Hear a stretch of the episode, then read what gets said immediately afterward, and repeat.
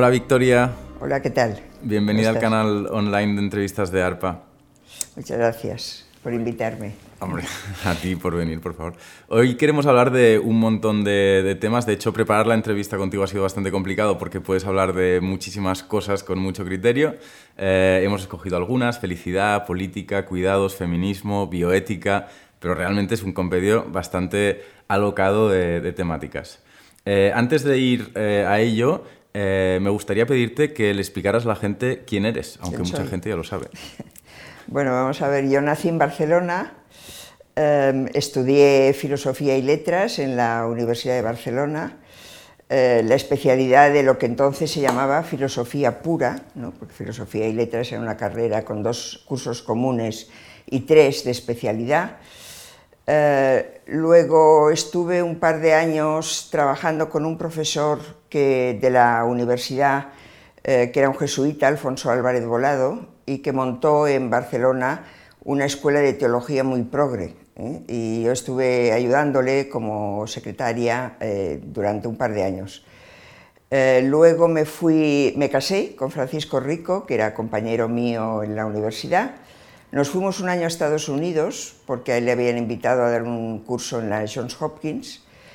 Eh, allí escribí mi primer libro porque bueno, tenía en la cabeza temas de teología por el trabajo que había hecho con Álvarez Volado.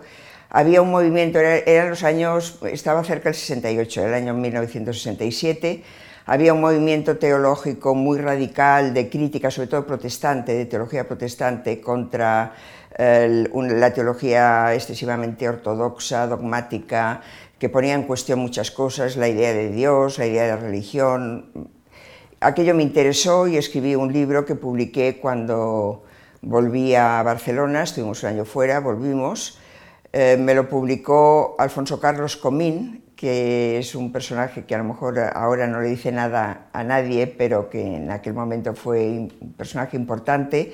Tenía una editorial que se llamaba Novaterra.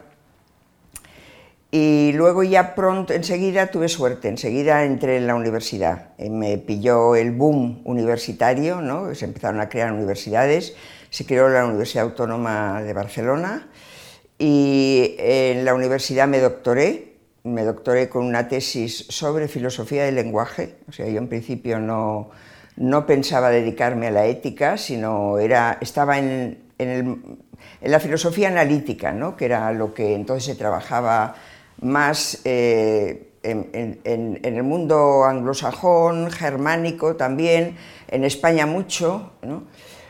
Um, hice una tesis sobre la pragmática del lenguaje y estuve en la universidad, bueno, luego me derivé hacia la ética por, por, razones bastante obvias, porque los mismos analíticos, filósofos analíticos, muchos de ellos, ¿eh? a partir de preguntarse por el análisis, por, por, hacer el análisis del lenguaje moral, derivaron hacia cuestiones de, filosofía moral.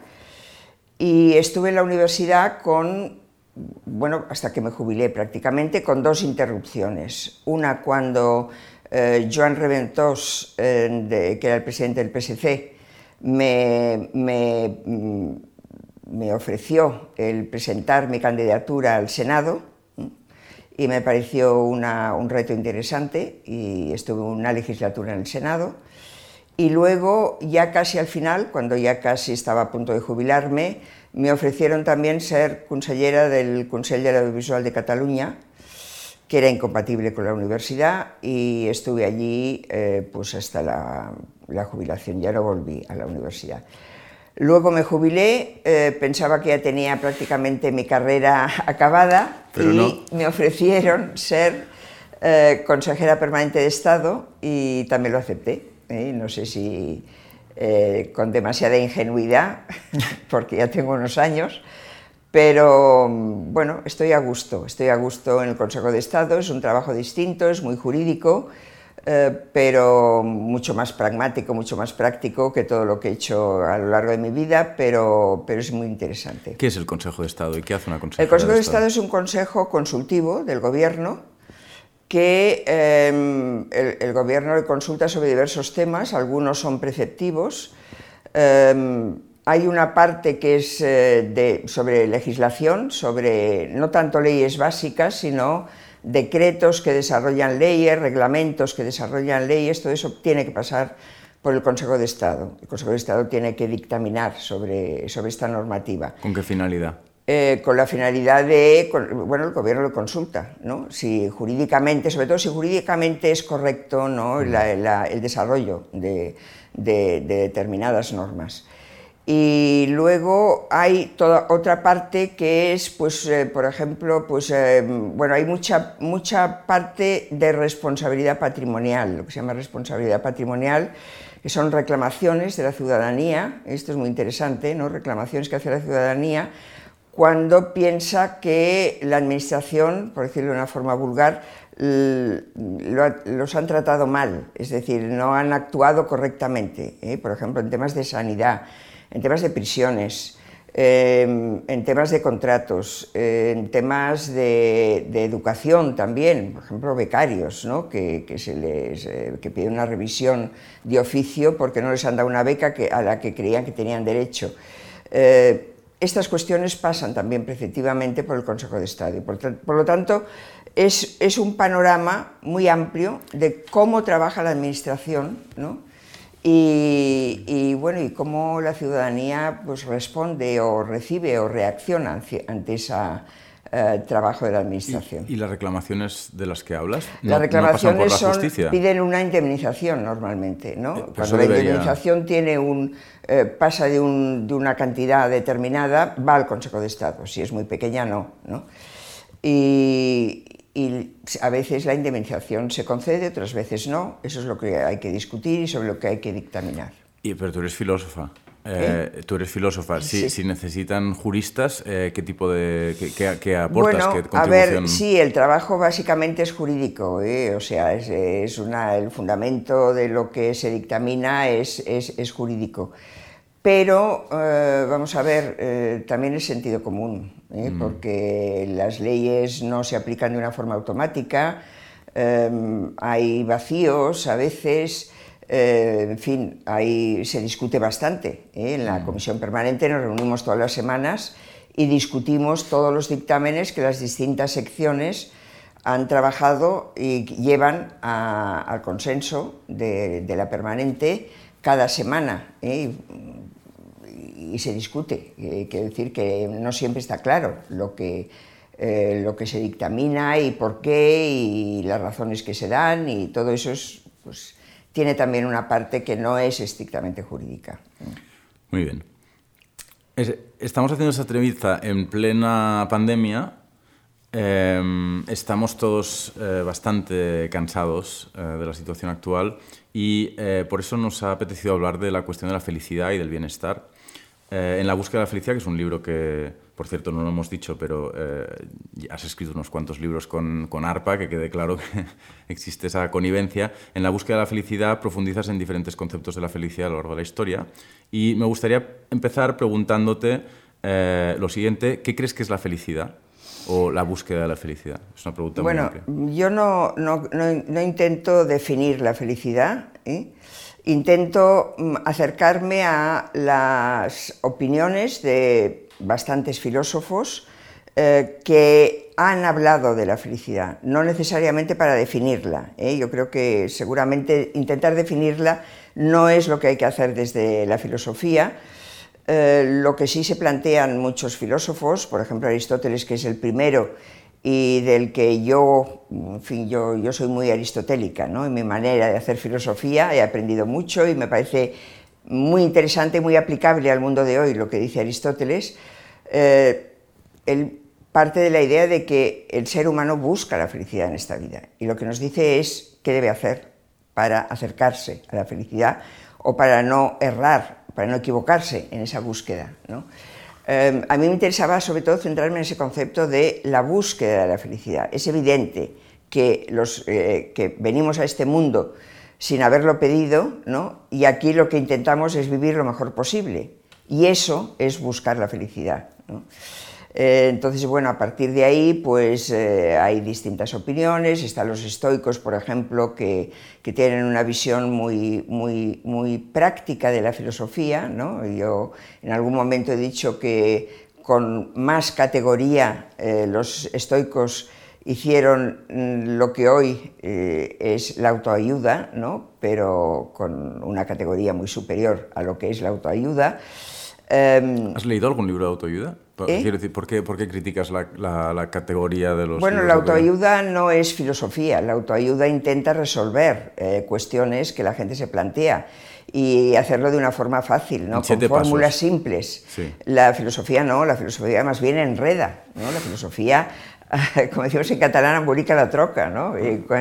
frente a un concepto que parece que todo el mundo lo tiene claro, ¿eh? Eh, pues eh, el filósofo se plantea cantidad de cuestiones, ¿no? y, eso ya lo hacía Sócrates en todos los diálogos platónicos. ¿no? Los sofistas pensaban que sabían lo que era la justicia y él empezaba, diciéndoles, bueno, pues esta definición no, no, no, no se sostiene, ¿no? el dar a cada uno lo suyo no es quizá la definición correcta de justicia y a partir de aquí pues un diálogo eh, en torno a esta cuestión y sin llegar a una conclusión clara, ¿no? que eso es lo interesante de la filosofía. Claro, eso para una mentalidad pragmática como la nuestra quizá es duro, ¿no? pero es lo que incentiva el pensamiento ¿no? y lo que nos lleva a seguir reflexionando y a pensar que que en fin, que no, que no, que, hay opiniones diversas y que, y que no llegamos a la solución final. Si el problema es importante, no llegamos nunca a la solución final. Eh, mm, se me ocurre hacerte una pregunta un poco personal, no sé cómo plantearla para que no sea muy directa. Te voy a preguntar, eh, ¿cómo has llevado no, tú te contestaré. ¿Cómo has llevado tú la cuestión de la felicidad, digamos, a lo largo de tu vida? ¿O cómo lo has gestionado? ¿Qué te ha interesado? Yo me considero privilegiada, bastante privilegiada. Es decir, yo creo que he tenido suerte. Eh, porque, bueno, me ha ido bastante bien. No, he hecho, he conseguido tener un trabajo que, me gusta, con el que disfruto, eh, que por lo tanto el retirarme, la jubilación, no es un retirarme, sino que seguirlo haciendo. Y yo creo que es de las cosas que más se pueden, eh, a las que se puede aspirar. ¿no? no tengo mala salud, tengo una familia con la que estoy a gusto, eh, he tenido tres hijos, quiero decir que, que, no, no me disgusta el tipo de vida lo cual no quiere decir que esté satisfecha con todo, que piense que, no me arrepienta de algunas cosas, pero eh, creo que mm, las ganas de vivir no me faltan, ¿no? Y esa a lo mejor es la, esa es la mejor definición de felicidad, no perder las ganas de vivir. Mm. Hay mm, sociedades felices? ¿Tiene sentido hablar de sociedades a ver, felices? Eh, esta es una pregunta que a mí me han hecho bastantes eh, periodistas. O sea, se ha puesto muy de moda, los índices Está de moda porque además los sociólogos pues, han puesto indicadores ¿no? para em, ver, eh, comparar distintas sociedades y ver si hay sociedades más felices que otras. Es una forma simplista de acercarse al concepto de felicidad por dos razones. Primero, porque los indicadores son indicadores cuantificables, empíricos, por ejemplo el PIB o por ejemplo pues, eh, la, eh, la, longevidad de las personas que viven en una sociedad determinada o cosas tan, tan que pueden parecer tan triviales como si a la gente pues, le gusta eh, salir fuera de casa para comer, ¿no? a menudo, ¿no? eso es un índice también, un indicador de, de felicidad. Em, claro, eso es muy reductivo de lo que puede ser lo que es, lo que debería ser la felicidad. Y, por otra parte, las sociedades no son ni felices ni desgraciadas, eh, son los individuos los que son felices o desgraciados. ¿no? Entonces, claro, hablar de la sociedad, como de países como más felices que otros, yo creo que mm, es, es, bastante equivocado y no, no, sirve casi para nada. ¿no? Y, pero sin embargo existe eh, todo un, largo recorrido de las políticas de bienestar que tienen un vínculo íntimo eh, con la cuestión de la felicidad en última instancia. Persiguen de alguna manera exactamente lo que estabas planteando. Sí, y el bienestar se considera un concepto más eh, no tan ambicioso como el de mm. felicidad, porque se concreta, tiene una concreción más clara, ¿no? Y que también está bastante vinculado a lo que es el, ver satisfechas necesidades básicas, porque bueno, hablamos del estado de bienestar, El estado de bienestar es un estado que protege a las personas para que puedan buscar la felicidad. ¿no? Eso es lo que está en la Declaración de Independencia de, Estados Unidos y que me dio a mí la idea de titular mi libro La búsqueda de la felicidad, ¿no? porque eh, lo importante es eso, que existan estados protectores que reconocen que la búsqueda, no la felicidad, la búsqueda de la felicidad es un derecho y que por lo tanto tienen que proteger a las personas para que eh, tengan las condiciones mínimas para que puedan buscar la felicidad. Una persona que tiene que pensar solo en la supervivencia, ¿eh? en poder comer cada día, mm, no puede buscar la felicidad, porque no tiene satisfechas necesidades que son muy elementales. Y una persona que tiene un salario mínimo 50 euros eh, más elevado tampoco que... Mucho, tampoco mucho, ¿no? O sea, todo lo que son políticas que son más de beneficencia ¿no? que de justicia, yo creo que no llegan a, poner las bases de esas condiciones para buscar la felicidad. Recientemente hemos publicado una nueva edición de Virtudes Públicas, un libro muy importante eh, dentro de tu pensamiento. Eh, en realidad las virtudes públicas están bastante relacionadas con lo que venimos hablando. ¿Qué son las virtudes públicas? A ver, em, yo escribí Virtudes Públicas en un momento en que el concepto de virtud mm, estaba muy en cuestión en filosofía, ¿no? En, el lenguaje corriente, el concepto de virtud está, es anacrónico incluso hoy. En la sala de profesores. Sigue siendo anacrónico, pero eh, porque se consideraba desde algunas corrientes eh, críticas del liberalismo que, que hablar de virtudes como, lo hacen los griegos, por ejemplo, pensar que el ser humano ha de adquirir unas virtudes, unas cualidades, eh, ha de conformar su carácter, su manera de ser de una forma determinada, que eso no es posible en sociedades que ya son muy plurales, que son muy abiertas, que son muy diversas, que hay muchas ideologías y por lo tanto no hay un concepto unificado de virtud ni unas virtudes propias del ser humano. Yo pensaba que sí, yo, pensé, yo, creo que sí, ¿no? que si vivimos en democracia y en un Estado de Derecho que ha de garantizar los derechos fundamentales, a la ciudadanía hay que exigirle una manera de ser, ¿no? mínima. ¿eh? ¿Cuál es? lo que yo diría un mínimo común ético. ¿no? Ese mínimo común ético es lo que hoy llamamos civismo. El ciudadano se debe de alguna manera, aunque sea muy independiente, aunque pueda mm, montarse la vida como quiera, aunque sea libre para elaborar el plan de vida que quiera, eh, se debe de alguna forma a la colectividad, ¿eh? porque también recibe del Estado y también eh, tiene una responsabilidad con respecto a, las demás, a los demás. Lo estamos viendo perfectamente con lo que está pasando con la pandemia. O sea, la pandemia yo creo que ha dado lugar a una respuesta muy cívica de la ciudadanía, muy cívica. Em, muy comprometida con el bien común, que en este momento tiene una, mm, un objetivo muy claro, que es no contagiar a los demás. ¿No? contagiarnos más de lo necesario y de lo imprescindible y de lo inevitable. Entonces, em, ese civismo que se ha manifestado de una forma bastante sorprendente ahora con la, con la pandemia, no suele manifestarse habitualmente. Es muy difícil que el ciudadano eh, piense en poner su libertad en parte al servicio de los demás. Eso es lo que las virtudes públicas deberían intentar conseguir. Eh, como, pues, sobre todo a través de la educación, porque esto ya lo veían también los griegos, ellos vinculaban mucho la, virtud con la paideia, con la formación de la persona, y creo además que es el déficit ético fundamental que tienen las sociedades actuales.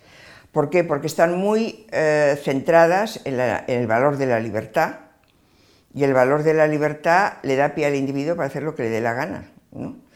Entonces, eh, si no mm, existe ese esfuerzo de crear una, cierta personalidad, una cierta, incluso yo diría, sensibilidad moral, eh, que Em, que, fuerce a la persona a, utilizar la libertad de una manera responsable, es muy difícil el, el, atajar pues, ciertos desvíos, que sé yo, de la libertad de expresión o la misma corrupción. ¿no? Es decir, la corrupción es ilegal, pero sin embargo hay mucha corrupción, es, sistémica en, las muchas democracias. ¿no?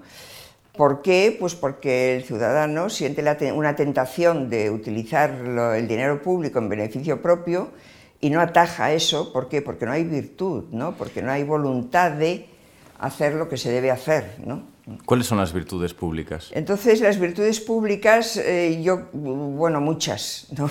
muchas. Eh, y eh, hablar de civismo es una forma sencilla, ¿no? porque las resume todas. Sí. Yo diría, por ejemplo, que, las es que nadie, nadie, estará en desacuerdo con el civismo. La cuestión es, bajemos a las virtudes una por una. Entonces ahí se puede, ¿no? Prudencia. No, no, yo, por ejemplo, por ejemplo si si nos fijamos en las virtudes eh, que los cristianos llamaron después virtudes cardinales, que eso ya nadie sabe lo que es, eh, que son las cuatro virtudes aristotélicas más, más, importantes, la prudencia, la justicia, la fortaleza, ¿eh? que es la valentía, y la templanza, yo creo que son importantísimas hoy todavía. Por ejemplo, la templanza. La templanza es la moderación, el, saberse autodominar, por ejemplo, en una sociedad volcada al consumo desaforado, ¿no? por ejemplo. ¿no? Em, pues o la valentía, el valor.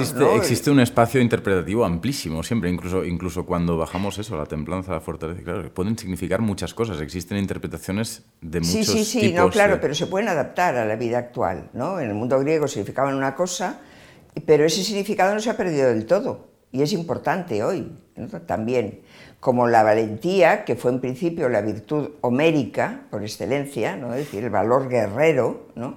y Aristóteles ya empezó a, de alguna forma a, espiritualizarla, ¿no? es decir, no, no, es el valor de la persona que sabe autodominarse, o hoy podríamos hablar del valor que necesita el, que toma, el político que tiene que tomar decisiones difíciles, es una virtud, saber tomar decisiones difíciles y arriesgar incluso su carrera política por tomar una decisión que cree que mm, lleva directamente a, favorecer el bien común, por ejemplo. ¿no?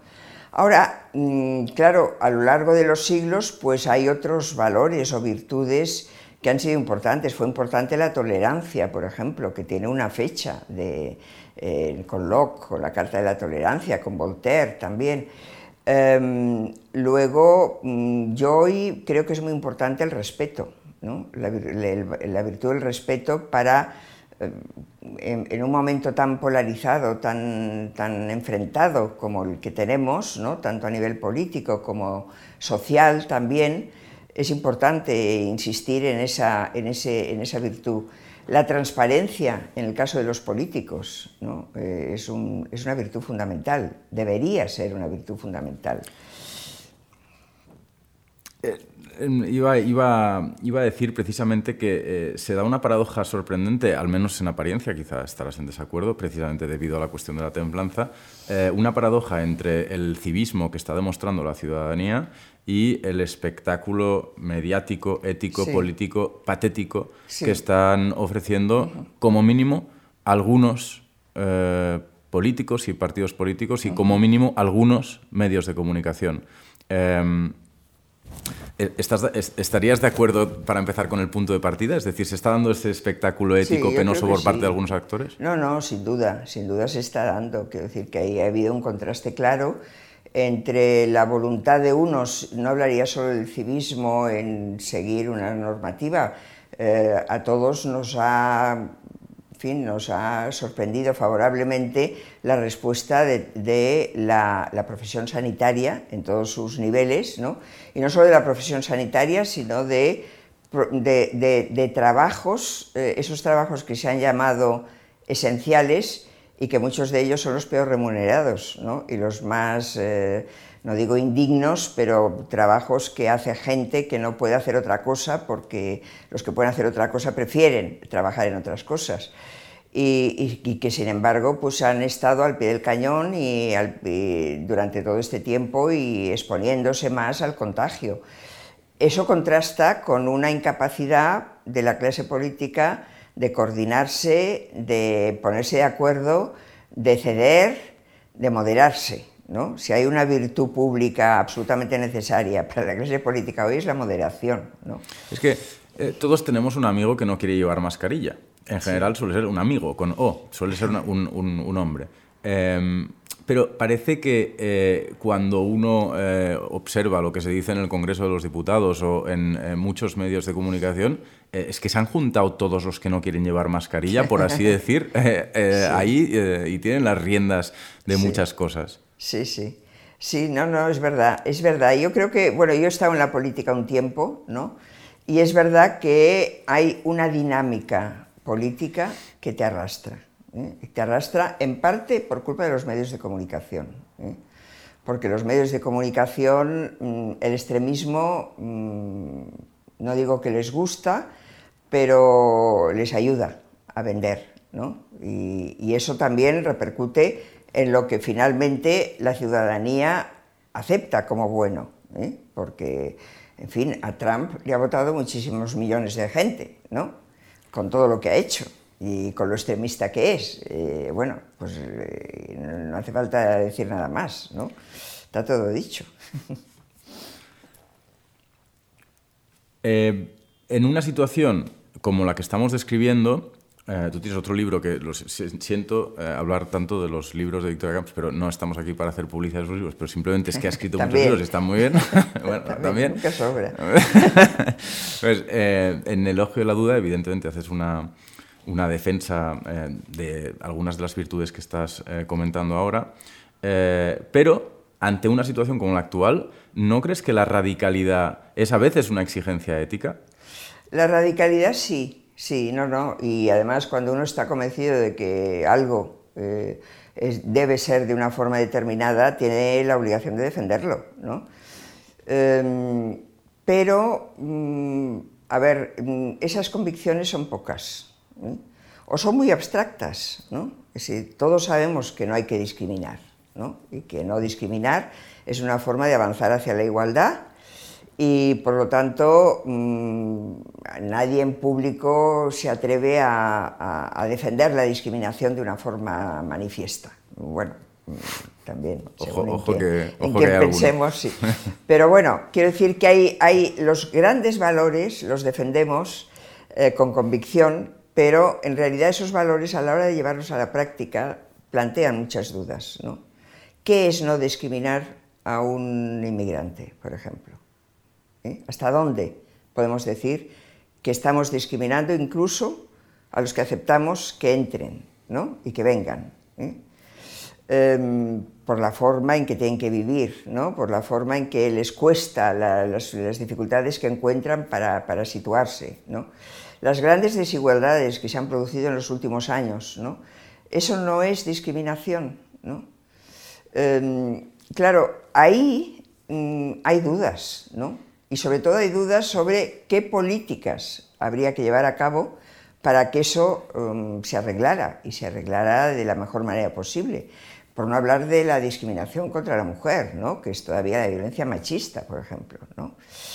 Entonces, mm, bueno, pues eh, la duda debe tener el, espacio de la política, el de la filosofía no digamos, ¿no? porque nos podemos permitir ese lujo, podemos decir, ¿no? de, dudar de casi todo. Pero la política también ¿eh? debería ser más dubitativa. ¿eh?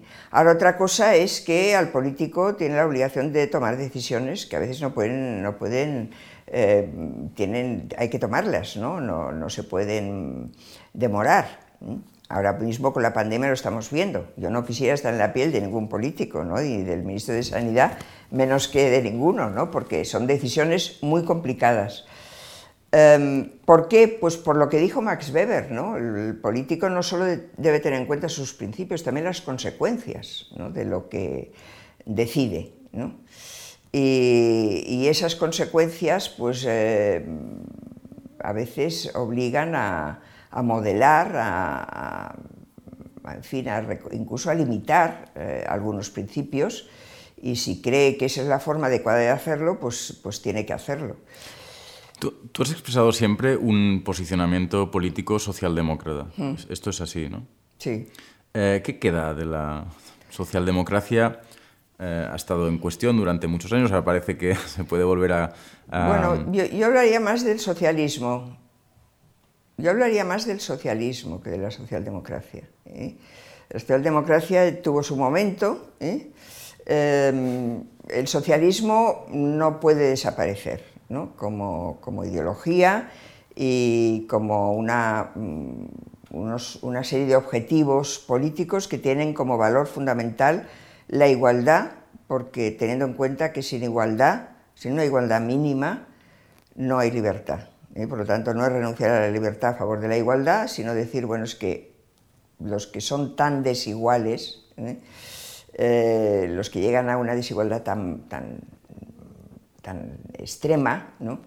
no, aunque se les reconozca la libertad, no pueden hacer nada no son libres, ¿no? y por lo tanto ni tienen derecho a la educación, ni tienen derecho de hecho. ¿no? No. un, hecho muy claro es quiénes son los más fracasados escolares. Los que tienen, em, proceden de familias con rentas más bajas. ¿no? Eso está comprobadísimo. ¿no? Entonces, el, el, socialismo tiene ese objetivo ¿no? de igualar más, redistribuir los bienes básicos, o si queremos, más ser más materiales, redistribuir la riqueza. Introduzco un paréntesis, es una pregunta que siempre me he hecho, es, muy estúpida y probablemente pues, así lo juzgarás, pero ¿cómo puede ser que em, la gente, por así decir, inteligente o con más acceso a la educación o que ha pasado más tiempo pensando, se encuentren al final de sus vidas y a mitad de sus vidas en lugares políticos tan distintos unos de otros? ¿Cómo es que no piensan todos lo mismo? Sí, yo también me lo planteo. ¿eh? porque, sí, porque hay cosas que a mí me parecen muy obvias, ¿no? Y que pienso, ¿cómo es posible ¿no? que no, no, seamos en eso, no, no estemos más unidos en, en, determinados objetivos? Yo creo que estamos más unidos, es decir, los grandes valores son universales, ¿eh? y eso desde, creo que hay que defenderlo así, ¿no? Y, y, además se han ido universalizando. Es decir, si, si por ejemplo hacemos un repaso de lo que han sido las declaraciones de derechos humanos, desde la Bill of Rights eh, inglesa, que fue la primera Carta de Derechos, pasando por la, carta, la Declaración de la Revolución Francesa, a la Declaración de 1948, eh, bueno, pues ha habido una, un desarrollo de derechos fundamentales que además se pretende que sean universales. Es decir, que de hecho no hayan estado suscritos por todos los países tiene muchas explicaciones, pero, pero son derechos que deberían ser universales, ¿no? y eso lo pensamos desde la derecha, si es una derecha razonable, ¿eh? si no es una derecha razonable no, y desde la izquierda. Ahora, otra cosa es lo que decía antes, ¿no? a la hora de llevarlo a la práctica, mmm, ahí hay discrepancias, y hay algunas discrepancias que yo creo que son estrictamente políticas, en el peor sentido de la palabra política, ¿no? de, de, confrontación, ¿no? de decir, si lo dices tú, yo, diré que no, ¿no? pero eso mm, es algo que enturbia mucho la, la política y que no debería ser así. Te voy a hacer unas cuantas preguntas sobre política, un poco de entrevista barata, ¿eh? lo siento, son bastante rápidas y, y, al mismo tiempo, o sea, son baratas porque son demasiado complejas, creo. Pero bueno, en tu opinión, ¿qué significa ser de izquierdas o de derechas? Ser de izquierdas, bueno, yo creo que hay, bueno, es, otra forma de decirlo sería ser, ser conservador o ser progresista, ¿no? Eh, el ser progresista es una voluntad de cambio, ¿eh? y de ver que hay muchas cosas que no están funcionando bien y que deberían funcionar mejor en el sentido no de abandonarlo al mercado, ¿no? que es una forma de abandonar la política, sino en el sentido de decir, bueno, hay unos objetivos de igualdad, vuelvo a insistir porque me parece que es la, la única forma de, de expresarlo, eh, que hay que conseguir, ¿no? y por lo tanto esa, esa voluntad está, eh, es una voluntad de izquierdas. La derecha es más conservadora, con lo cual yo quiero decir una cosa, ¿no? Ser conservador no es malo. Es decir, hay cosas que hay que conservarlas. Una persona de derechas te diría gracias. ¿Eh? Una persona de derechas te diría gracias, Victoria. No, porque hay cosas que deben ser conservadas, ¿no? Eh, y, que, y a, veces eh, las revoluciones en eso a veces se equivocan, ¿no?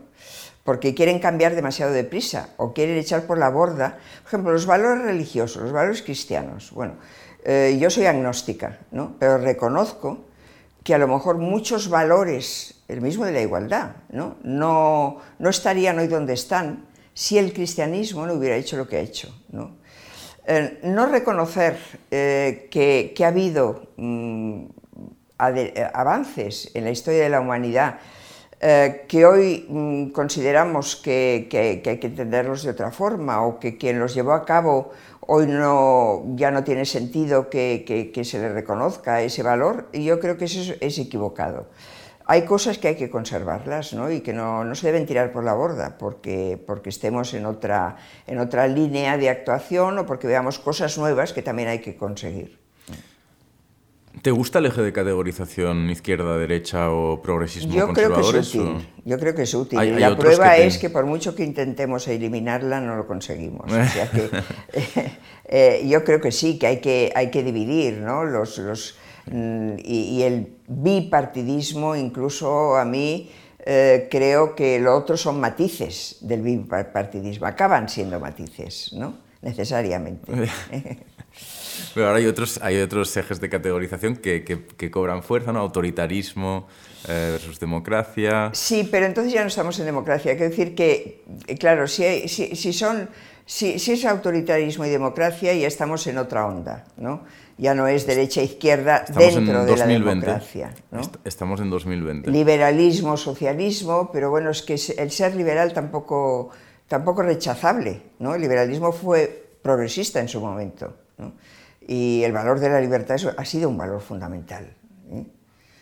que, bueno, que tiene sus perversidades. ¿no? Y nos dicen que los países asiáticos que no han sido liberales, ¿no? no hablo solo de China, que no es democracia, sino Corea del Sur, o, Taiwán, o, Singapur, o países que, que han triunfado con la, eh, ya, no, ya la pandemia ya, ya, la han, ya la han eliminado de alguna forma, ¿no? Bueno, pues se, achaca ese valor comunitario que han tenido, ¿no? de menos eh, eh, individualista, más, eh, em, más disciplinado con respecto a lo que es mm. el bien común. Tú has defendido muchísimo el federalismo para nuestro país. ¿Quieres hablar un poco de ello? Sí, bueno, a ver, yo creo que es la, solución, no sé si hablar de soluciones, pero yo creo que es, eh, yo diría que es la respuesta más adecuada al conflicto que tenemos. ¿eh? ¿Qué conflicto tenemos? al conflicto político de mm, naciones que quieren ser Estado, que no lo han sido nunca, pero que mm, de una forma a mí, que a mí me resulta bastante incomprensible, ven en, algo que, que, deberíamos intentar superar, que es la idea de Estado-nación, ¿no? Porque divide mucho y enfrenta mucho a los países, eh, ven en eso una posibilidad de, emancipación y de liberación. ¿eh? Yo no lo veo. Em, ¿El federalismo qué es? El federalismo tiene todas las ventajas de la descentralización y por lo tanto de la autodeterminación de los países, pero mantiene una lealtad Em, a un gobierno que unifica, ¿no? que unifica los distintos, las distintas naciones o estados o como queramos llamarles. ¿no? Creo que esta lealtad es lo que más nos falta hoy. O sea, no, el problema no es, si el problema fuera solo de reparto de competencias o de redistribución eh, financiera, de, repensar el sistema de, financiación, ¿eh? Sería más fácil de resolver. Es que mm, lo que nos falta es esa lealtad que en el caso de España eh, ha sido siempre bastante difícil, históricamente. ¿no? Eh, ¿Es una, ¿Es una visión muy catalana de la cuestión eh, o, no? ¿O crees que este problema tiene que ver con otros territorios del Estado también? Es decir, estamos bueno, tiene que ver con otros territorios, porque el País Vasco, lo que pasa el País Vasco llevó por otra vía que, que fue horrorosa, que fue nefasta, y, ahora está en una vía más moderada. ¿eh? Está en una vía más moderada porque yo creo que entienden mejor esa, no, lo dicen, pero entienden mejor esa solución eh, federal que además debería tener diversos grados, porque Europa también debería ser finalmente una organización federal de diversos estados con más lealtad hacia Europa ¿no? y con más voluntad de, tener eh, unos objetivos comunes, ¿no? que es lo que hoy separa, hace difícil que Europa tenga políticas realmente comunes. Eh, yo creo que falta el espíritu federal, la, cultura federal de, reconocimiento. Se ha visto mucho también en la pandemia, ¿eh? es decir, la descoordinación ha sido muy, muy, muy negativa para, para tomar medidas comunes y que ha puesto de manifiesto que no existe esa cultura federal. ¿no? Tenemos un problema común de salud pública ¿no?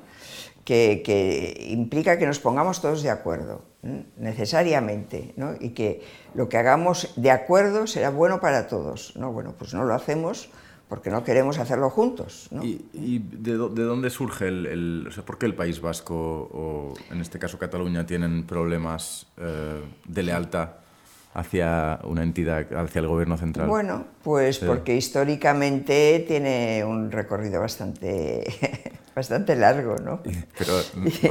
y, se va, y, y, va resurgiendo, ¿no? Lo que pasa es que nunca había resurgido con la virulencia eh, que ha ocurrido en los últimos tiempos. Pero es, pero... es, una, es un defecto de la genética vasco-catalana no, no, genética nada, no, crees que hay genética nada, no. yo creo que hay una voluntad de diferenciarse, hay una lengua que es importante. ¿eh? Eh, ha, habido el franquismo, hay que tener en cuenta que el franquismo mm, fue, bueno, machacó mucho y, por lo tanto ah, hubo un resurgimiento después del franquismo de pensar que defender el nacionalismo catalán era, era liberador, ¿no? cuando siempre habíamos ido contra un nacionalismo que era el español, que era dominante ¿no? y era represor. ¿no? El nacionalismo tiene una em, virtualidad represora, ¿no? tiene una, eh, eso lo tiene, lo tiene dentro, ¿no? porque excluye eh, de alguna forma. ¿eh? La nación está encerrada en sí misma. Y bueno, pues esa historia nos ha llevado a donde estamos. ¿no? Y quizás si no hubiera una lengua que se ha mantenido de una forma extraordinaria, ¿no? porque yo creo que somos el país más bilingüe del mundo. Es decir, no, no existe otro país donde la gente que vive en Cataluña sea tan capaz de pasar de una lengua a otra, de, aprender las dos lenguas, de entenderse em, de una forma tan, tan normal y tan habitual. Em, si no tuviéramos esa lengua y esa identidad que nos da la lengua, pues quizá no, eso no, no sería tan potente, no lo sé. ¿Cómo llevan el espíritu federal las élites eh, nacionalistas españolas?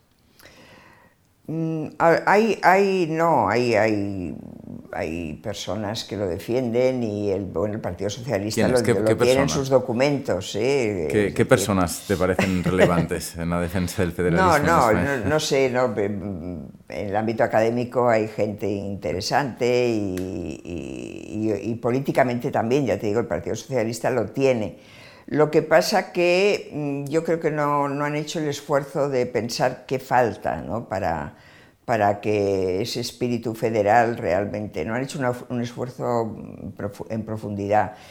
Y, cuando ha empezado el, conflicto independentista, eso se les ha echado encima, no han sabido qué hacer con, el problema. Una, una última pregunta sobre este tema.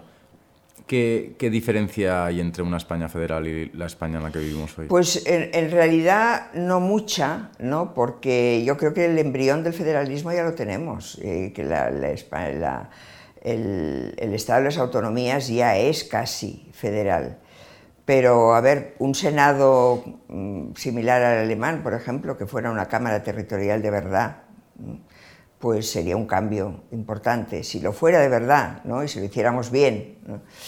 Y, luego, pues esa, esa, voluntad de estar juntos, al mismo tiempo de la voluntad de, de, mantener las diferencias y de mantener ciertas competencias y por qué no tiene que tener Cataluña una agencia tributaria propia y recaudar sus impuestos como hace el País Vasco y luego poner en cuestión lo que es el, el, cupo vasco, ¿no? que eso hay que, hay que, hay que No les ha ido muy bien. A los que lo han intentado no les ha ido muy bien. No, les ha, les, ha ido, fatal los que lo han puesto en cuestión, ¿no? Pero eso es un privilegio que tienen que no, que no es democrático, ¿no? Y eso no, no tiene fundamento ninguno. Los derechos históricos, desde mi punto de vista, no son derechos fundamentales, son otra cosa, son otro tipo de derechos.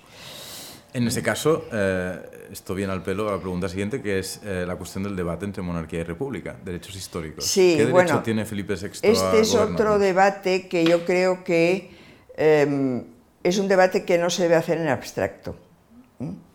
Eh, es decir, yo soy monárquica o soy republicana, ¿no? Y desde ese punto de vista eh, pues mm, pido un referéndum porque pienso que la monarquía es incompatible con la democracia. Yo sería capaz de defender esto desde un punto de vista teórico, abstracto, pero mm, estamos donde estamos. ¿no? Tenemos una monarquía que nadie quería en el momento de la transición, es decir, nadie quería al rey Juan Carlos porque eh, era desconocido, porque no era impuesto no, se confiaba en él y sin embargo funcionó. ¿eh? Luego funcionó y demostró que, bueno, que la monarquía era un, elemento de estabilidad, era una persona que era reconocida, eh, generaba confianza. En las encuestas del CIS, la monarquía pues, era de las instituciones que generaba más confianza. Ahora esto ya no ocurre, ¿no?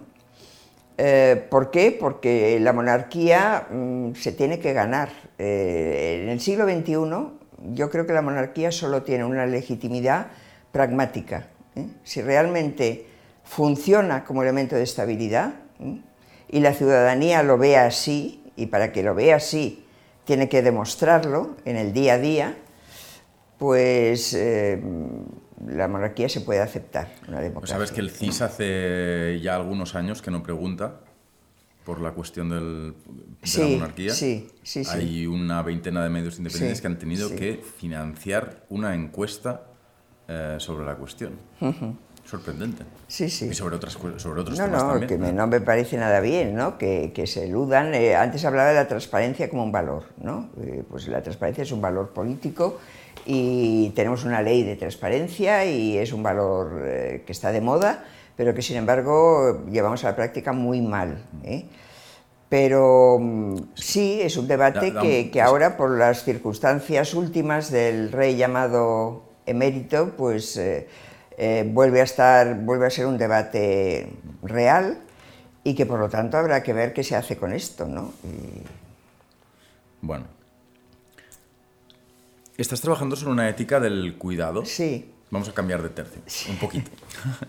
Estás trabajando sobre una ética del cuidado, de los cuidados. ¿Puedes explicarnos? Bueno, sí, porque, a ver, también ha sido, la ética del cuidado hace tiempo, ¿no? Que funciona como eh, una teoría que, que, sobre todo, ha sido, tuvo muy buena recepción en el ámbito sanitario, sobre todo el de la enfermería, que las, las enfermeras, eh, su objetivo es cuidar, ¿no? El de los médicos es curar, aunque eso ahora se empieza a mezclar más. Y mm, eh, dentro de, el feminismo, en principio lo aceptó con reticencias, el, considerar el cuidado como un valor fundamental. Una, psicóloga em, escribió hace unos 40 años, hace los años 80 del siglo pasado, em, un libro eh, titulado Con una voz diferente, In a Different Voice, Carol Gilligan, donde decía que el cuidado era un valor tan importante como la justicia. Eh, ella llegaba a esta conclusión a partir de unas, mm, una, un trabajo de campo que había hecho para... Eh, bueno, es un poco largo de explicar, ¿no? pero es un trabajo de campo para eh, ver, para explicar la evolución de la conciencia moral en la infancia.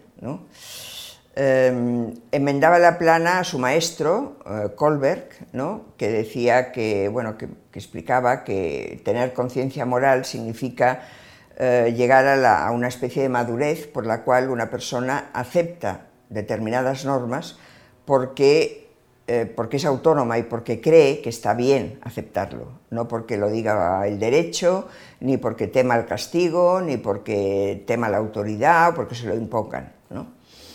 Eh, Carol Gilligan decía esto no es del todo así. ¿eh? las niñas, cuando responden a las preguntas, se ve que aceptan que una obligación es una obligación moral, porque mm, por una especie de responsabilidad frente al que está cerca de cuidarlo, de, hacerse cargo de lo que le pasa, no tanto porque haya una norma, es decir, el paradigma era otro.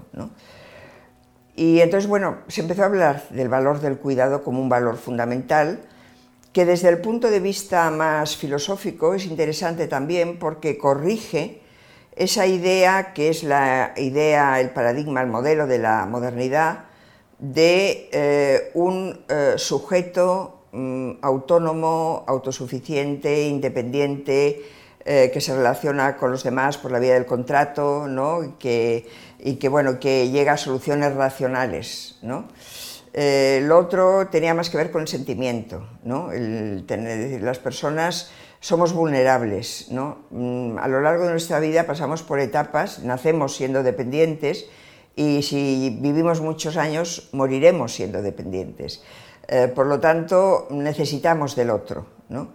Y somos más seres relacionales, o, no solo somos seres autónomos, sino también seres relacionales. ¿no? Y esa relación es la del cuidado. Claro, esto con la pandemia se ha puesto en el centro de, todo, ¿no? porque el tener que cuidar del otro ha sido una obligación, está siendo una obligación. ¿eh? Yo no solo tengo que velar por no contagiarme yo, sino por no contagiar a los demás, a los que viven en mi entorno, ¿eh? por lo tanto, y cuidar de los que están mal. Y, bueno, y todo eso me ha llevado a, eh, durante todo este tiempo, pues en la, cantidad de webinars y que he participado, he tenido que darle vueltas a la relación de cuidado como un deber, o sea, el ser cuidado no es solo un derecho, sino que es un deber de todos. Y bueno, y estoy trabajando en eso, ¿no? en, en qué se puede desprender de, de ese valor del cuidado como un valor porque además hay otra cosa importante ¿no? que yo debo decirle como mujer. ¿no? Las feministas no aceptaron de entrada muy bien el hablar del cuidado porque era un valor femenino, un valor que se había desarrollado solo en la vida privada, en la vida doméstica, un valor, eh, un trabajo, el del cuidar, nunca remunerado. Eh, y por lo tanto decían, si ponemos el valor del cuidado en el centro, mm, no, nos estamos echando piedras al propio tejado, ¿no? porque eh, es un valor femenino, es un valor que han desarrollado las mujeres.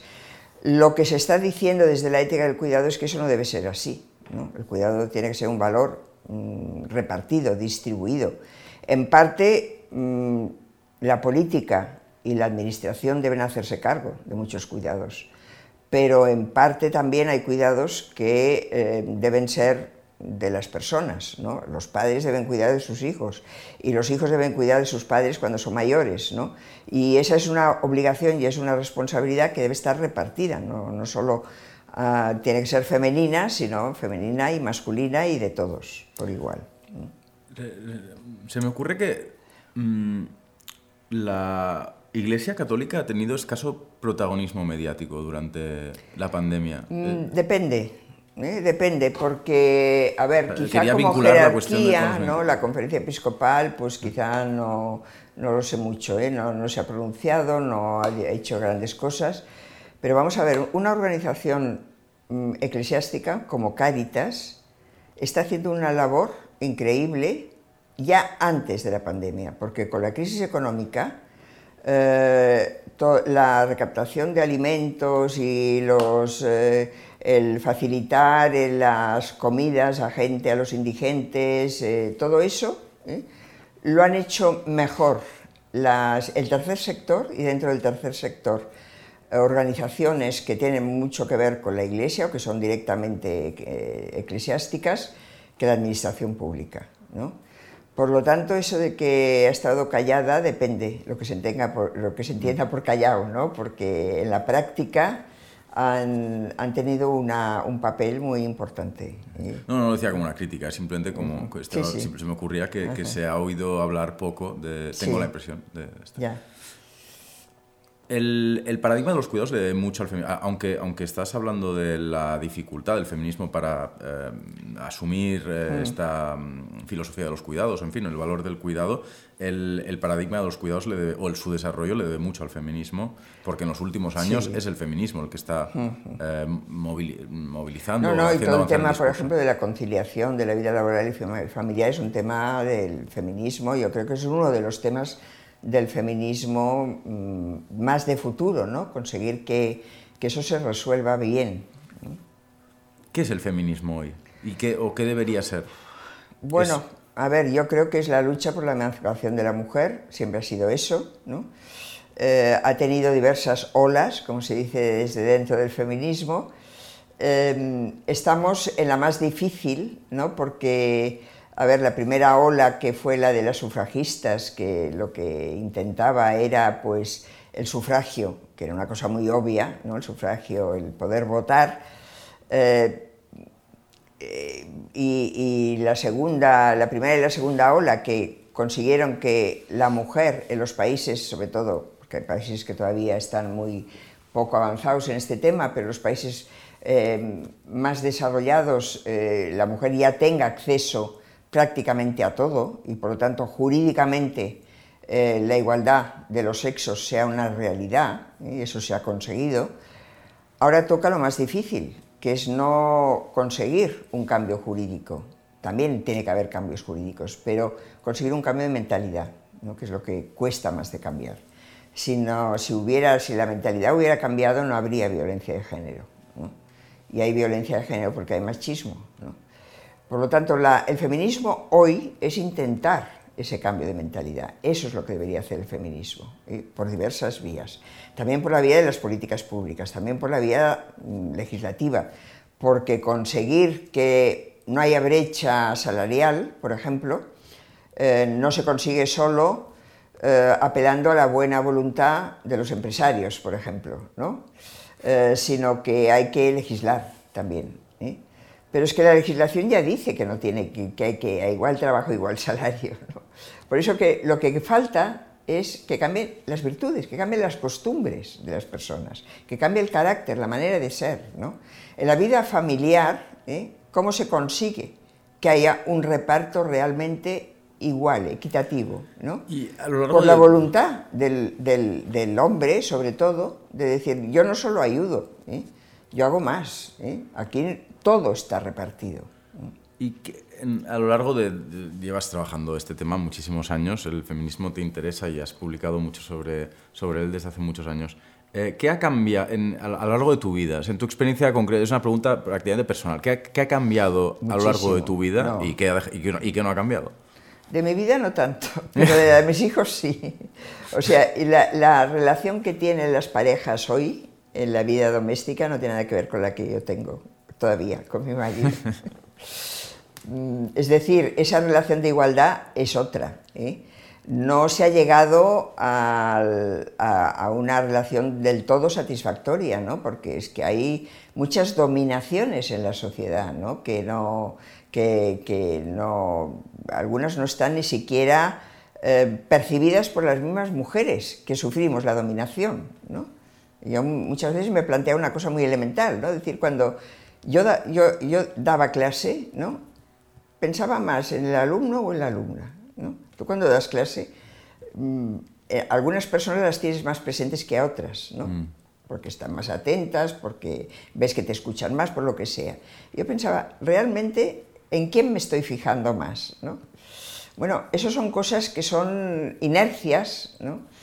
que por costumbre vas haciendo y, y no te replanteas si realmente aquello está bien. Ese trabajo es muy lento. Y, yo creo que eso es lo que debería orientar y, guiar el feminismo del futuro. Lo está haciendo bastante. ¿eh? Ah, es, eh, es, curioso porque, desde luego, las personas cambiamos y probablemente eh, sería justo decir que tú y yo somos más feministas hoy que hace 10 o 20 años, eh, pero se dan cambios increíbles a nivel generacional, ¿no? Parece que es, casi, un tema evolutivo, ¿no? Sí. Se, está avanzando muy deprisa simplemente porque hay gente que ha nacido más tarde y ha llegado a una sociedad Lo cual quiere decir que han cambiado los hombres y las mujeres, ¿eh? los dos. ¿eh? Porque, claro, la mentalidad mía no es la de una mujer que ahora tiene 30 años. ¿no? Y, eso es interesante, eh, políticamente es interesante porque significa, o podría significar que, eh, por ejemplo, lo voy a plantear de otra manera, ¿qué relación tienes tú con los feministas que tienen 30 o 25 o 20 o 15 años? No, habría que darles la razón, no habría que, no habría que ponerlos a ellos o a ellas eh, a tomar decisiones, precisamente porque es evidente. Bueno, ya las toman, ¿eh? Tenemos a Irene Montero, por ejemplo, de ministra, o sea que. Bueno, hay una. una. no, pero todas las ministras que hay tienen una voluntad feminista muy clara, ¿eh? De las ministras que tenemos ahora en España. Eh, tienen una voluntad feminista muy, muy clara y yo creo que eso, eso está muy presente, porque además otro cambio muy importante, a ver, uno de los eh, por ejemplo, cuando yo estuve en el Senado, no sé si llegábamos al 20% de, en la, en la distribución política. ¿no? Em, ahora ya, eh, yo creo que ya es el 40%. ¿eh? el 40%. Y además ha sido así por obligación de algunos partidos políticos que en sus listas tenían que ser paritarias, o sea, se ha conseguido en un periodo de tiempo bastante rápido. Pero lo que se, se ha llamado siempre el techo de cristal, que era no llegar a los puestos de más responsabilidad, es que eso se está rompiendo muy, muy rápidamente. Tenemos una vicepresidenta de Estados Unidos. ¿Cuántas, eh, cuántas, personas, mujeres, están ocupando cargos de responsabilidad en el Fondo Monetario Internacional, en el Banco Central Europeo? E, e, e, es decir, hay mm, estadistas de, de, prestigio. Eso está cambiando muy rápido. Eh, el, el sector público y o para público o semipúblico parece que está evolucionando un poco mejor, pero si uno mira eh, las, pues, se me ocurren ahora mismo las empresas del IBEX, es más difícil. evidentemente es muy fácil pensar en a Patricia Botín, pero después de Botín, es más difícil, ¿quién viene? pero las están presionando mucho los, los consejeros de administración. las consejos de administración hay un 18% de mujeres, creo, están, en se están presionando mucho y llegará un momento en que, aunque sea por marketing, Em, tendrán que poner mujeres y ya lo están haciendo, lo están haciendo mm, más lentamente, pero yo creo que ese no va a ser, no es el problema fundamental ahora, porque la mentalidad esa está, ¿no? Y un retroceso es muy difícil en ese sentido. No, pero en función de la velocidad del cambio podemos cambiar la vida de muchas mujeres. Quiero decir, si los cambios ocurren hoy, eh, las mujeres que tienen ahora 20, 25, 30 años, a lo mejor sí que les interesa la cuestión de la velocidad del cambio. No, claro que les interesa, pero, pero bueno, también hay una cosa que eh, hoy se empieza a reflexionar a fondo sobre una cosa que no se había reflexionado nunca, sobre la maternidad. nunca. El feminismo lo ocultó, ese tema, ¿no? Simón de Beauvoir decía que ella había optado por no ser madre, ¿no? Y que para desarrollar su carrera eso mm, eh, no era su opción. Em, Hoy hay muchas mujeres desde el feminismo, ¿eh? y desde un feminismo que no tiene por qué ser de bandera siempre, pero que el problema de ven los pros y los contras de la maternidad ¿eh? y se atreven a decirlo y en todos los sentidos. Claro, la maternidad es un hándicap para la mujer, obviamente lo es, ¿no? porque sí, lo es, porque bueno, es la mujer la que pare los hijos, por lo menos hasta ahora, Em, la sociedad podría el cuidado de los hijos, pues mm, bueno, yo no sé si el sentimiento maternal es una ficción, como decía Elizabeth Badanter, ¿no? que decía que era una ficción. Yo creo que no es una ficción, yo creo que algo hay. ¿no? Em, las mujeres mm, tienen más necesidad de tener hijos que el hombre. el hombre. Al hombre le da igual, en principio. ¿eh? A la mayoría de los hombres les da igual. Em, ¿Esto lo dices en base a que...? En base a una experiencia intuitiva, pero que la he visto. ¿eh? La mujer cuando llega a una edad, ahora, que la, natalidad em, pues, eh, se pospone mucho, pues se empieza a poner nerviosa si ve que, que, le cuesta eh, quedarse embarazada. Es que el ritmo de los hombres y de las o sea, la fertilidad de los hombres y de las mujeres tampoco termina a la misma edad. Te puede tener todo el sentido. No, pero también es eh, eso también es un mito. ¿eh? es decir, se puede, pero también es más difícil también para el hombre. Es decir, la fertilidad no es la misma, ¿no? Entonces em, yo pienso que, claro, el, el, el hándicap de la maternidad lleva a, la mujer a valorar, o sea, su, espectro de, axiológico valorativo, su, jerarquía de valores, em, no es exactamente la misma. Muchas veces los, mismos políticos se han quejado diciendo es que nosotros ya buscamos a mujeres, pero no están tan disponibles como los hombres, se lo piensan más. O dicen, bueno, sí, yo haré esto, eh, acepto este cargo, pero solo por un tiempo limitado, porque tengo hijos pequeños y no los quiero, mm, no quiero dejar de ocuparme de ellos tanto tiempo. ¿eh? Eso ocurre porque es costumbre en la mujer ser así, ¿no? Pero la pregunta es, ¿no debería ser también costumbre en el hombre? ¿Eh?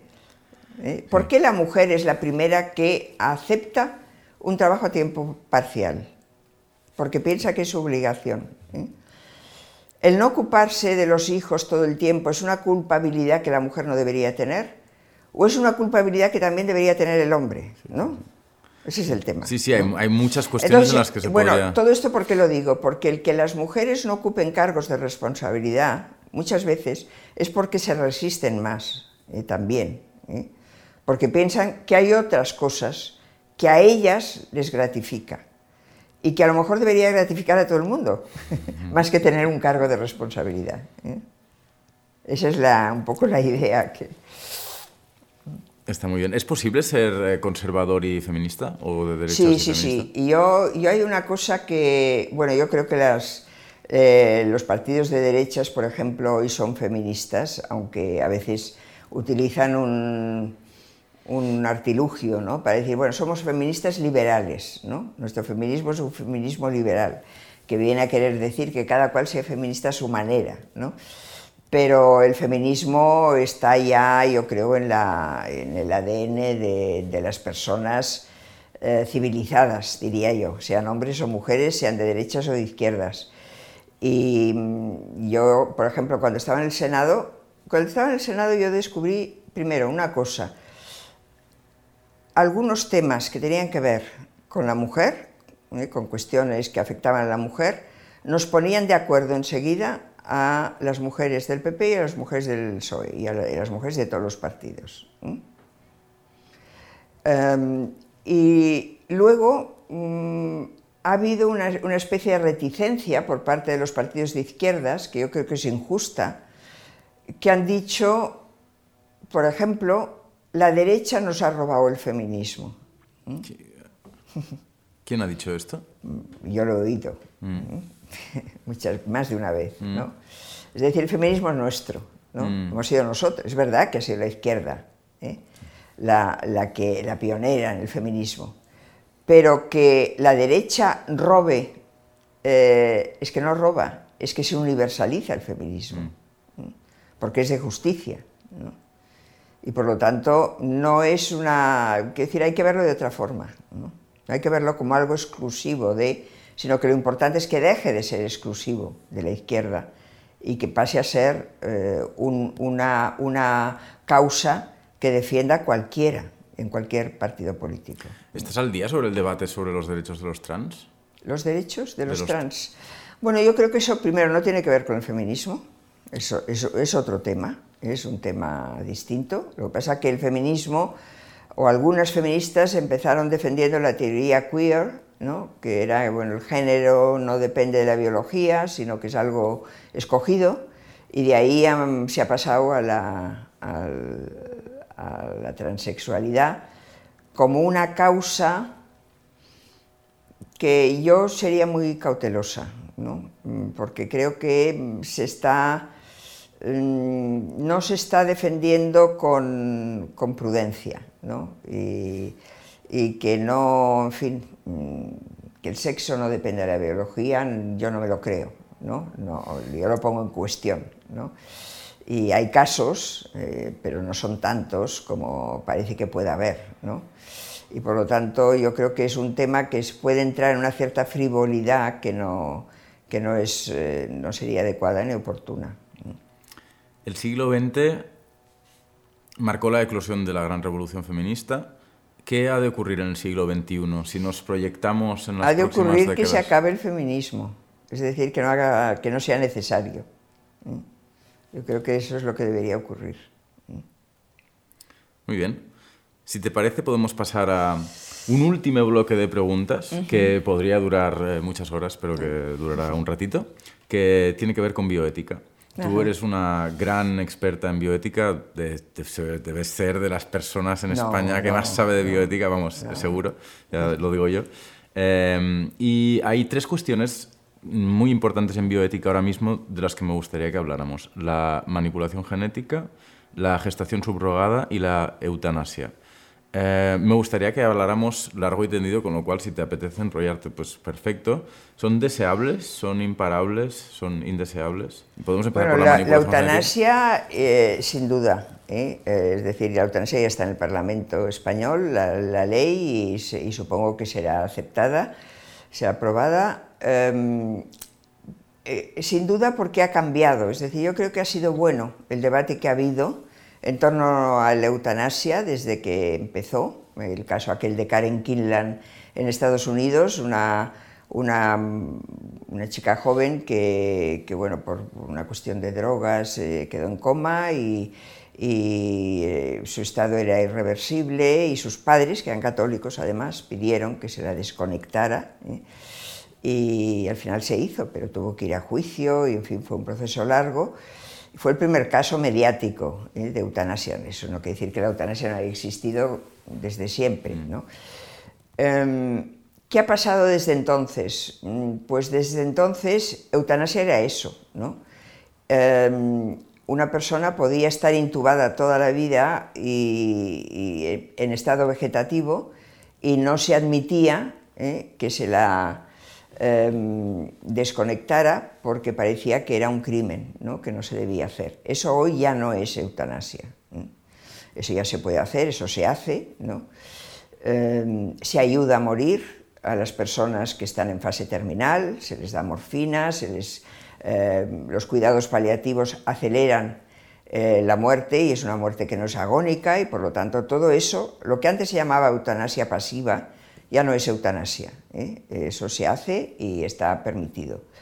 Con lo cual eh, pasó el debate de la eutanasia a introducir una cosa que era muy importante, que eran los cuidados paliativos y el pensar que, morir con sufrimiento no es digno ni es humano y por lo tanto eso hay que evitarlo en todos los casos. Eh, ¿Para qué queda la eutanasia? Pues para ayudar a morir a las personas que lo piden y, personas que lo piden, es decir, lo tienen que pedir, ¿no? Bien porque lo escriban en un testamento vital, lo cual es más difícil cuando esa persona pierde la cabeza, ¿no? Y hay que aplicar un testamento y no se le puede eh, preguntar porque las personas cambiamos de opinión ¿eh? y por lo tanto ahí hay un problema, ¿no? Y según qué leyes de eutanasia esta, esta, esta mm, posibilidad la dejan al margen todavía. Pero luego está la eutanasia de la persona que, tiene una ELA o que tiene un, una, un O que se quiere suicidar. Pedro, ¿no? Que, quizá necesita ¿eh? ayuda para suicidarse, simplemente. Si, necesitan ayuda. Hay personas que se pueden suicidar porque necesitan ayuda y se suicidan, pero hay personas que no lo pueden hacer. Si están, si están imposibilitados eh, y no, era el caso de San Pedro, ¿no? que necesitaba que alguien le, le ayudara, que alguien le, le, le eh, aportara lo que, lo que necesitaba para morir. Sin que, sin hubiera un riesgo jurídico para la persona que lo hiciera, claro. Y eso ahora es un riesgo, porque el Código Penal hay que cambiarlo. Mm. Y hay que eliminar, eh, hay que despenalizar. Es decir, una ley de eutanasia es una ley de despenalizar lo que está penalizado. ¿no? Y que yo creo que se irá estableciendo en, en todo el mundo. Realmente no, no, hay mucha resistencia a esta ley, ¿verdad? Eh, yo creo que socialmente no. ¿eh? Eh, políticamente sí, porque estamos en lo de siempre. ¿no? Hay partidos que por principio piensan que la vida de la persona que hay que defender que la vida de la persona no es disponible, ¿eh? que nadie puede disponer de su propia vida. ¿Cuál es la fundamentación la, El catolicismo, solo. ¿Solo el catolicismo? Sí, yo creo que o sea, sí. En, el caso o sea, aquí la religión, en bioética la religión... Es la misma que la del aborto, es el, el mismo fundamento exacto, que el aborto. Sí, el, el, la religión en bioética tiene todavía un, juega un papel muy importante, sobre todo la religión la más ortodoxa ¿no? y más, eh, eh, más empeñada en mantener esos puntos de vista, esos dogmas ¿no? sobre la disponibilidad de la vida. Um, en otros temas no, ¿no? pero en esos eh, hay una, una, posición muy, muy potente, muy fuerte y que luego se refleja pues, también en la política, claro. Pero es curioso porque no va de la mano de un pacifismo acérrimo. El cual... Decir, la, la, la la guerra, que es una forma de quitarle ah, la no, claro, nunca, la religión nunca se ha opuesto a la guerra. Y, ¿eh? y ahí no hay... Nunca, nunca le ha importado que murieran miles de personas y sin embargo, y se ha hablado, incluso se ha, se ha intentado justificar, ¿no? Desde la Edad Media, la guerra justa, ¿no? ¿En qué consiste la guerra justa? Y en cambio, el tema del suicidio, bueno, el suicidio no se puede ni prohibir porque, porque uno se suicida y ya está, ¿no? No, no, no se le puede penalizar, si lo consigue, ya está muerto. Pero, pero con la eutanasia y con el poder, incluso con el aborto, ¿no? también ahí la postura siempre ha sido dogmática y, y no hay... Pero eso no quiere decir que los creyentes sean todos así, ¿no? Y por lo tanto hablar de la Iglesia en este, en este, o de la religión en este punto es de la religión más, más, más dogmática y más ortodoxa. ¿Gestación subrogada? El, yo la gestación subrogada pienso que no se debería legalizar. ¿Puedes, ¿puedes contextualizar el debate? Bueno, la gestación subrogada, eh, decir qué es. Eh, es, la, es, es, lo que se llama los bienes de alquiler, ¿no? en un lenguaje que la gente entiende más es el, la persona que no puede tener hijos y que alquila el útero de otra persona y, y, bueno, a cambio de, hay un contrato y hay un dinero, ¿no? Es un contrato, digamos, mercantil. Se, mm. se oculta bajo la idea de que es una compensación, o sea, esa persona durante nueve meses está embarazada y por lo tanto no... Y ese hijo además tiene la obligación luego de, está en el contrato de darlo a la persona que, le, que hizo el contrato con ella. ¿no? Creo que es una manipulación de la mujer, ¿no?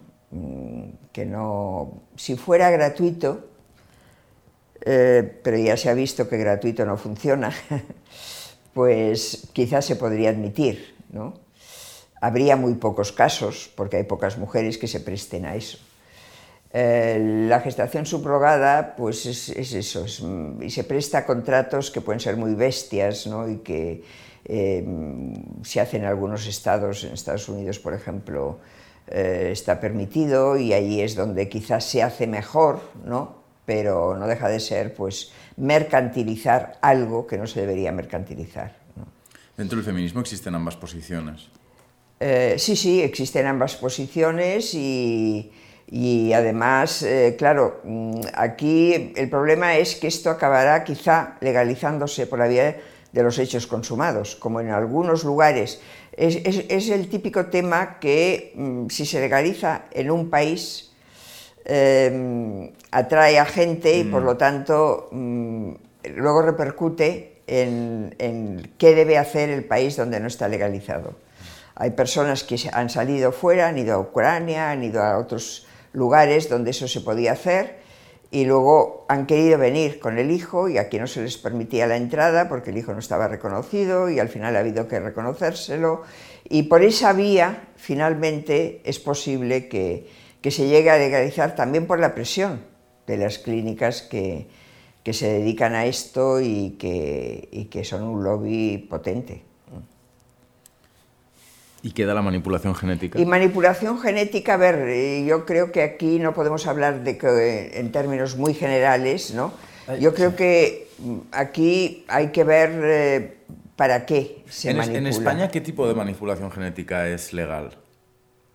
Bueno, toda la, la, la, la manipulación con fines terapéuticos. Para empezar, O sea, están los usos no, no humanos. ¿Eh? La- la- hay muchos usos no humanos que están permitidos. Usos no humanos, eso sí, no, bueno, eso- la investigación genética está permitida, ¿no? La investigación con, con- con embriones, los embriones sobrantes, de, sobrantes se, se dice, de, de la, de la fecundación asistida, eh, se usan para investigar y eso está permitido. Pero yo creo que la división en todo lo que sea manipular, ¿no? genéticamente, ahora está esa, esa técnica que se llama CRISPR, ¿no? Sí. que es el, como el recortar, ¿no? cortar y pegar ¿no? el, el genoma de la persona y por lo tanto conseguir. Si la finalidad es terapéutica, ¿eh? Eh, debería estar per- permitido. ¿eh? Otra cosa es plantearnos qué es terapéutico. Pues esto es- es imparable, ¿no? Es- Es, es- es imparable. cuestión no, no, imparable. claro, porque ¿qué es una terapia? ¿no? Una persona que se siente mal siendo como es, por lo que sea, ¿no? ¿Es, es tera- ¿es terapia lo que se le puede hacer, o es pura estética, o, es, o qué es? ¿no? Eh, eh, con la reproducción asistida pasó un poco lo mismo, ¿no? Eh, se empezó diciendo es que mm, ser estéril no es ni siquiera una enfermedad, ¿no? Pero es algo que angustia a las a mujeres que quieren y por lo tanto esos, métodos de reproducción pues deberían legalizarse y se legalizaron con bastante facilidad. Hoy, ¿en qué han devenido los métodos de reproducción asistida? En un método para posponer la natalidad. ¿no? Eh, ya es un desvío, ¿no? Eh, ya es una disfunción que no estaba prevista. ¿no? Cono- ¿Conoces el, el mito de los úteros artificiales? No el mito, pero en fin, en- dentro del feminismo hay, una, hay toda una corriente de pensamiento que cree que los úteros artificiales serán la salvación de la mujer. Acabarán con, sí, seguramente lo sabrá, ¿no? ¿no? Y seguramente bueno, acabarán con la gestación subrogada, ¿no? Si realmente funcionan. Sí. Y será una forma cómoda, más cómoda, de tener hijos. ¿no? Otra cosa es que la mujer mm, piense que es mejor tenerlos ella, ¿no? que puede ocurrir también, ¿no? porque es que no somos solo cálculo ni poco lo que decía antes, ¿no? Eh, cómoda en función de qué y para qué. Eh, luego, bueno, pues el, el niño en el útero materno ya empieza a, a recibir eh, una información y, a- y que, no recibirá si está fuera del útero materno. ¿no? Eso es bueno, eh, ¿para qué? No solo médicamente, ¿no? No, solo desde un punto de vista médico, sino desde un punto de vista de, general de, formación de, la persona. Eh, son preguntas eh, que hay que irse haciendo sobre la marcha. Y ahora las principales regulaciones sobre manipulación genética en España, ¿sabes que está previsto que ocurra en los próximos años?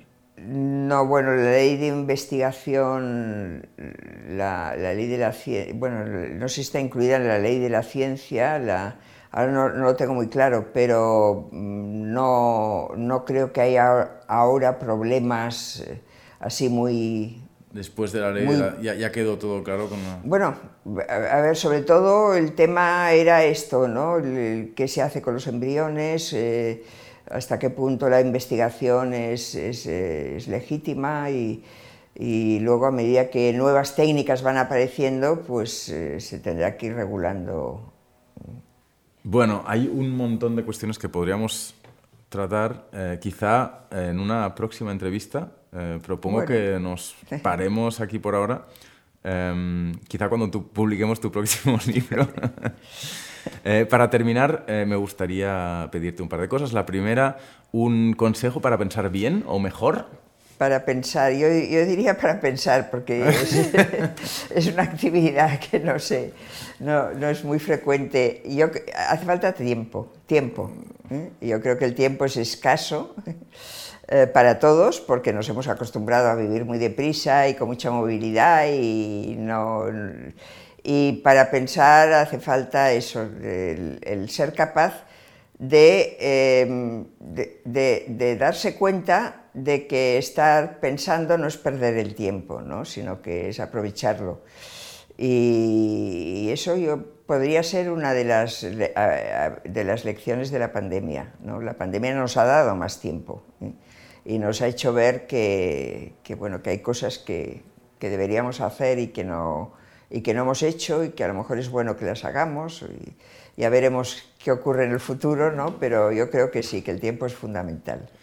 Y, para terminar, eh, tres libros y un invitado de habla española, por favor, para, para Arpa Talks, para el canal. A ver, tres libros, como es muy difícil tres libros, ¿no? Porque seleccionar libros, no pueden yo, ser yo tuyos, he leído ¿eh, toda mi vida, y claro, seleccionar tres, tres recientes, ¿eh? Tres recientes eh, que, que, que, son los tres muy interesantes. Uno es el, el, que acaban de ser el Premio Nacional de Ensayo, el de Irene Vallejo. Eh, lo he leído hace poco, lo leí durante la pandemia, eh, El infinito en un junco, creo que es un libro muy original, muy bien escrito, muy interesante, es la historia, el origen, la historia del libro en el mundo antiguo y creo que, bueno, que debe ser leído, ¿no? Es, un libro muy, para todo el mundo, muy accesible, pero muy, muy bien escrito y con mucha agudeza. Luego, otro libro que tiene que ver con el cuidado y que he estado, bueno, también lo he leído hace poco, es un libro de una, creo que es periodista y economista, que se llama Katrina Marsal. El título es ¿Quién le hacía la comida a Adam Smith? ¿Mm? Es una visión feminista de la economía. ¿no? Adam Smith fue uno de los padres de la economía y de la economía liberal, pero a su madre le hacía la, comida cada día y ese trabajo nunca fue un trabajo reconocido, ni remunerado, ni tal. Y bueno, hace un recorrido por toda la historia del pensamiento económico, poniendo de manifiesto esa idea que es muy interesante. ¿no? Y el otro es el último libro de Michael Sandel, que es un filósofo que yo he leído todo lo que ha escrito, me ha parecido muy interesante desde el principio, desde el primer libro que escribió, que fue un libro contra Rawls. Em, y el, libro es La tiranía del mérito ¿eh? y desmonta el mito americano del que cualquier persona puede ser, llegar a ser presidente de Estados Unidos, ¿no? y la idea del mérito y de esa, esa obsesión de los eh, de los eh, estadounidenses por ir a las mejores universidades, que sus hijos vayan a las mejores universidades, y todo eso lo, desmonta y lo hace muy bien. Y además Sandel tiene una ventaja que es que sabe hacer filosofía con un lenguaje muy accesible y muy, y muy conectado con la realidad. Y luego una persona, una mujer, ¿eh? una mujer científica, María Blasco, por ejemplo. María mm, Blasco es, la, eh, es bióloga, es la directora del CENIO, eh, especialista en telómeros, eh, que, bueno, que tiene que ver con el envejecimiento y con... ya se, se, ha dedicado a esta materia y creo que es importante que las mujeres científicas se visibilicen más, porque parece que hay todavía déficit de mujeres que quieran hacer carreras técnicas y científicas, ¿no? y esta es una gran mujer científica. Genial, millones de gracias, Victoria. Muy bien, gracias a vosotros. Ha sido un placer.